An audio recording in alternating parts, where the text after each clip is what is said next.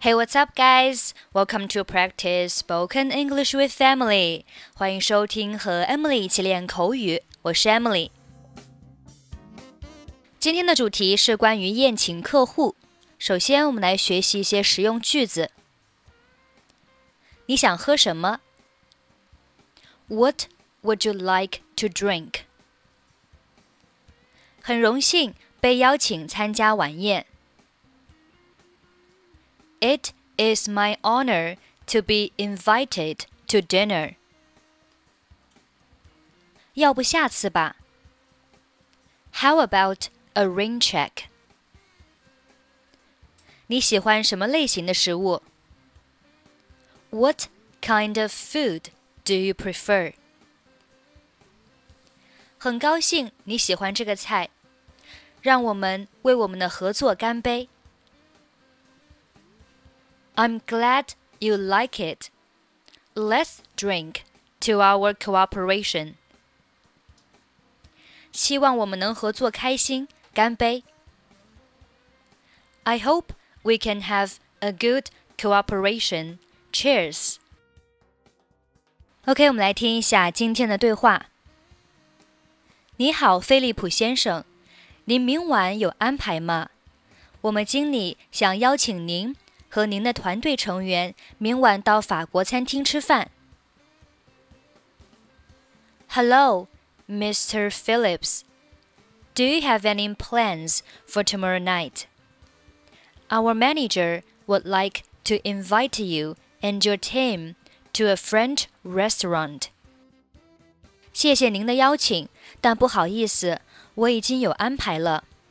我明晚需要和我的团队商量一下下一个项目计划。我们需要考虑很多的问题，所以没有额外的时间参加。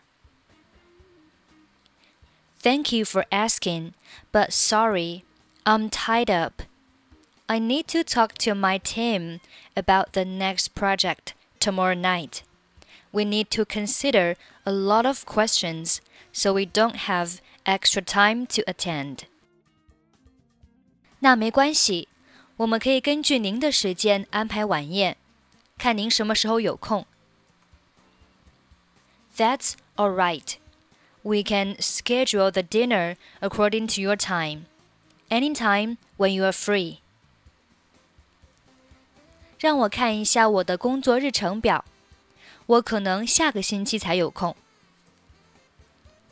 Let me have a look at my work schedule. I may not be free until next week. 好的，我会向我们经理说明的。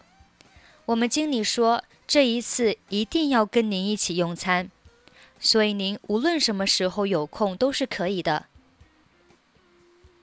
Okay, I'll explain to our manager. Our manager said that he must have dinner with you this time so it's okay whenever you are free.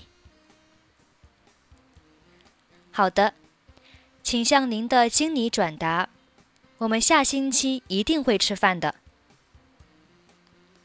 Well, please convey to your manager that we will have dinner together next week. 那太好了，我还听说您喜欢喝葡萄酒。 所以我们安排的那个法国餐厅一定会让您满意的。Great. I also heard that you like wine, so the French restaurant we arranged will certainly satisfy you. 你真的是太好了。好了，那我会在下星期让我的秘书跟您预约具体的时间。It's very kind of you. All right. I'll have my secretary make an appointment with you next week.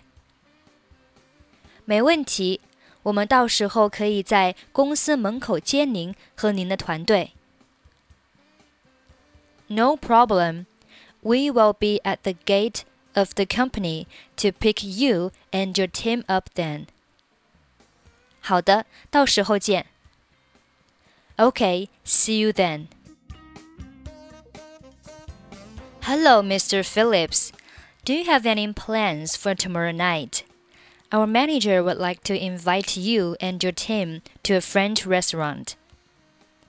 Thank you for asking, but I'm sorry, I'm tied up.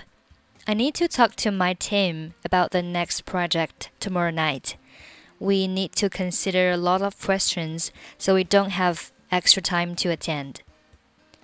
That's alright, we can schedule the dinner according to your time, anytime when you are free.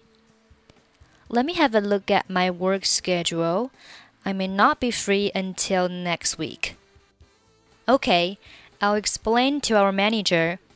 Our manager said that he must have dinner with you this time, so it's okay whenever you are free.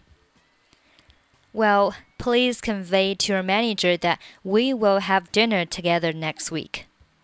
Great. I also heard that you like wine, so the French restaurant we arranged will certainly satisfy you. It's very kind of you. All right, I'll have my secretary make an appointment with you next week. No problem. We will be at the gate of the company to pick you and your team up then. Okay, see you then.